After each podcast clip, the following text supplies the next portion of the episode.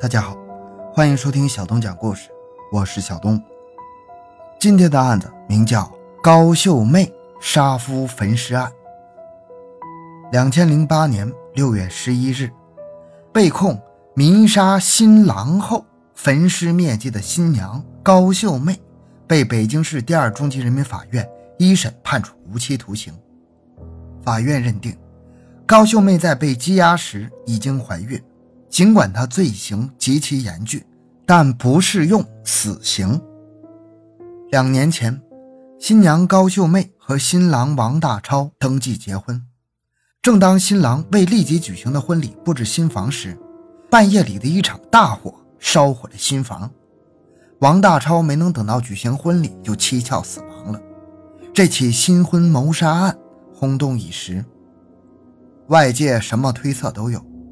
直到有重大作案嫌疑的高秀妹被警方带走调查，案情才真相大白。高秀妹在明知与情夫的畸形恋情不可能有结果之后，竟把自己并不喜欢的丑男人王大超，也就是她的丈夫，当成冤大头，与与之结婚为掩护，怀上了情夫的孩子。为了将来能够让孩子有人抚养，也就是这个新郎是个喜当爹。高秀妹亲手导演了这场人间悲剧。回到现场，寻找真相。小东讲故事系列专辑由喜马拉雅独家播出。三十五岁的高秀妹出生于北京市近郊。颇有些姿色的她和英俊潇洒的丈夫曾经拥有一个幸福的家庭。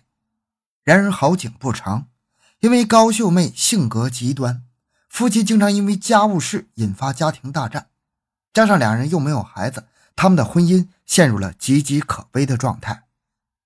为了扭转这个婚姻危局，高秀妹全心投入了保险行业，梦想做保险精英，以此拯救她的婚姻。高秀妹从两千年开始成为某保险公司的业务员，负责办理人寿保险。她的拼劲儿和伶牙俐齿令其业务成绩蒸蒸日上。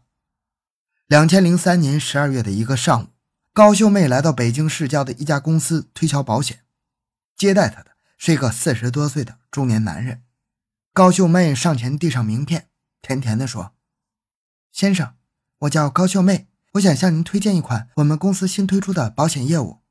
对方皱了皱眉头说：“我不买保险。”您的确是位强者，有个性，不像是普通人。见你一次机会难得，我今天也向你这个成功人士请教几个问题，好吗？高秀妹歪着头笑着恭维：“不用绕圈子，有话你说。”那位男士很爽快，没料到。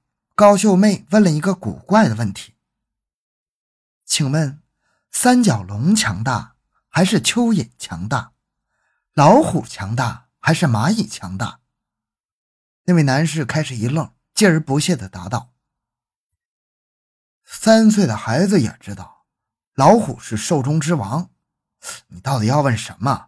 一只小老鼠和一头大象，难道有可比之处吗？”高秀妹嫣然一笑说。先生，照理是您对，但事实往往悖于常理。三角龙强大，但灭绝了；蚯蚓微小，却处处皆是。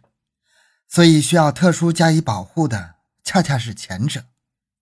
社会的法则也是如此。美国够强大吧？但世贸大楼被撞了，五角大楼也被撞了。强大的美国最需要保护。穷人和富人谁更需要保险？照理应该是穷人，但事实恰恰相反，越是强大越脆弱，越是强者越需要保护。就像你的企业，财大气粗，风险自然大。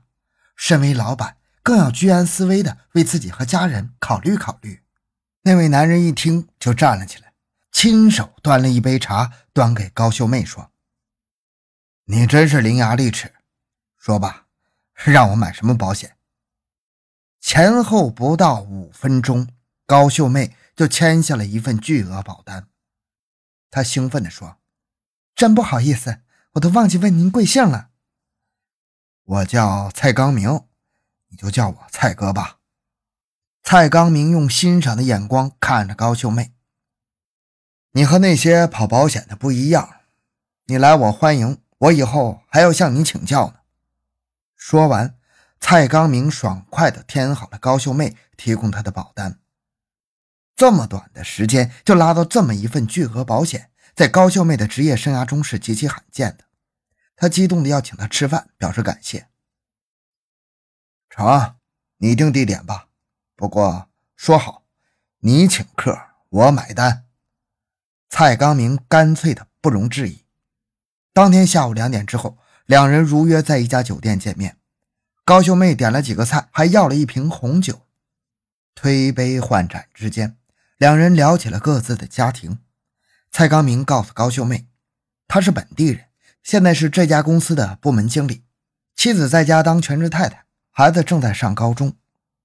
蔡刚明说到这些时，高秀妹艳羡地说：“你有这么好的家庭，我可没嫂子这么有福分呢，还要到处拉保险，有时候遭人白眼，回家也没人心疼。”说着，他眼里慢慢湿润起来，令蔡刚明竟然有了一种心疼的感觉。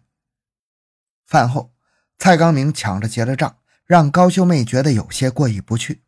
之后。高秀妹开始拿蔡刚明和丈夫比较，越比越觉得蔡刚明才是真正的男人。她那颗少妇的芳心开始蠢蠢欲动了。此后，两人的电话联系频繁起来。两千零四年春节，因为还没有上班，百无聊赖的高秀妹拨通了蔡刚明的电话：“蔡哥，你在哪儿？我一个人闲着没事儿。”想找你聊聊。此时，蔡刚明正在单位值班，也闲得无聊，就对他说：“我也一个人在单位，你来找我吧。”高秀妹装扮一新，来到蔡刚明的单位。蔡刚明正躺在值班室的床上，高秀妹坐在床边，深情地望着蔡刚明。蔡刚明心领神会，一把将高秀妹搂在自己怀里。高秀妹之所以情愿向比自己大十几岁的蔡刚明投怀送抱，一是因为与丈夫的感情不和谐，二是认为蔡刚明能够帮助自己拉到更多的保险，希望加深与蔡刚明的关系；三是高秀妹太喜欢这个比自己大十几岁的爽快男人了。尽管男人不一定会因为自己的出轨而失去家庭，但女人的行动更受感情的支配。在与蔡刚明有了鱼水之欢之后，高秀妹毅然决然地与丈夫离了婚，希望能够与蔡刚明结为秦晋之好。但是他这种天真的想法马上遭到了蔡刚明的反对。他明确表示，自己的女儿马上要考大学了，妻子也没有什么可挑剔的，他不可能因为与高秀妹有过肉体关系就娶她。蔡刚明不情愿离婚，还有一层顾虑，那就是因为自己是本地人。很多亲友都是在当地，在讲述自己的亲友关系时，让高秀妹大吃一惊的是，蔡刚明居然与自己还有远房亲戚关系，理论起来还是自己的远房表哥呢。尽管这种亲戚关系有点远，有点勉强。离婚后的高秀妹顿时傻了，她无论怎么也没有料到情人会跟自己扯上亲戚关系。蔡刚明的一番话如同给她泼了一盆冷水。如果高秀妹就此收敛，各自回到其生活的轨迹上，这也许仅仅是一段不为人知的婚外恋，对他们也许是一段美好的情缘。但是高秀妹离婚之后，从感情上对蔡刚明越来越依赖，甚至呈现出了一种变态的行为。她横下一条心，既然此生得不到蔡刚明。那也一定要为他生一个孩子，也许自己生下孩子之后，蔡刚明会看在孩子的份上与自己结婚。高秀妹是一个敢作敢为的女人，当她决定要为蔡刚明生孩子后，就开始思考如何合理合法的保住这个孩子。显然，自己是一个单身女人，如果生下孩子，不但遭人白眼，而且生下的孩子也无法具有合法身份。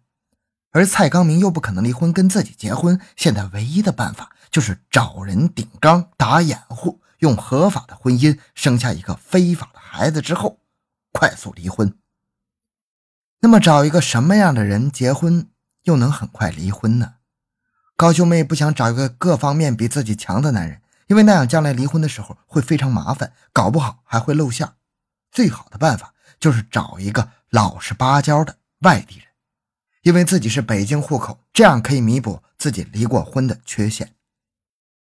于是高秀妹开始向亲友放出风来，希望找一个对象，只要对方是个老实人就行，别的。不在乎。两千零五年一月，一个叫王大超的男人被亲友领到了高秀妹面前。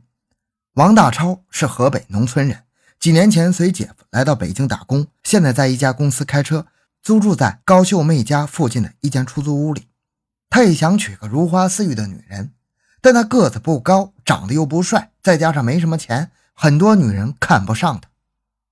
当王大超见到高秀妹时，他顿觉感到眼前一亮，眼前这个风情万种的北京女人，虽然比自己大两岁，而且离过婚，但那种气质却跟自己接触过的乡下女人有着天壤之别。在两人目光碰撞出电光火石的一刹那，老实木讷的王大超心跳加快，差点撞到了门框上。虽然高秀妹对男人这样的惊艳反应已经习以为常了，但他还是忍不住笑了。介绍人走后，两人便聊了起来。王大超得知高秀妹对自己没什么意见之后，不禁心花怒放啊！哪怕是入赘的高家，他也心甘情愿。临走时，高秀妹主动说：“我没有什么意见，但婚姻大事需要先让父母知道。你要是情愿，改天跟我父母见个面吧。”王大超忙不迭地答应下来。高秀妹谋划着结婚后生下情人的孩子，然后尽快跟王大超离婚。如果能从他那里分得一点财产，那就更好了。而王大超此时把所有的心思都用在高秀妹身上，事事都听她的安排。两千零五年一月十日，高秀妹把王大超领到了父母面前。他的父母见王大超朴实真诚，虽然没有什么家产，但是想想女儿毕竟是离过婚的人，就允许他们交往。平时，王大超除了出车之外，每天就待在出租屋里。他是个少言寡语的人，因为不知道要说什么好，也就很少去找高秀妹，所以他们之间连亲热的举动都没有。他如何也想不到，名义上的女友经常去跟蔡刚明偷情。两千零五年一月十八日，高秀妹和王大超认识还不到一个月，就仓促的领了结婚证。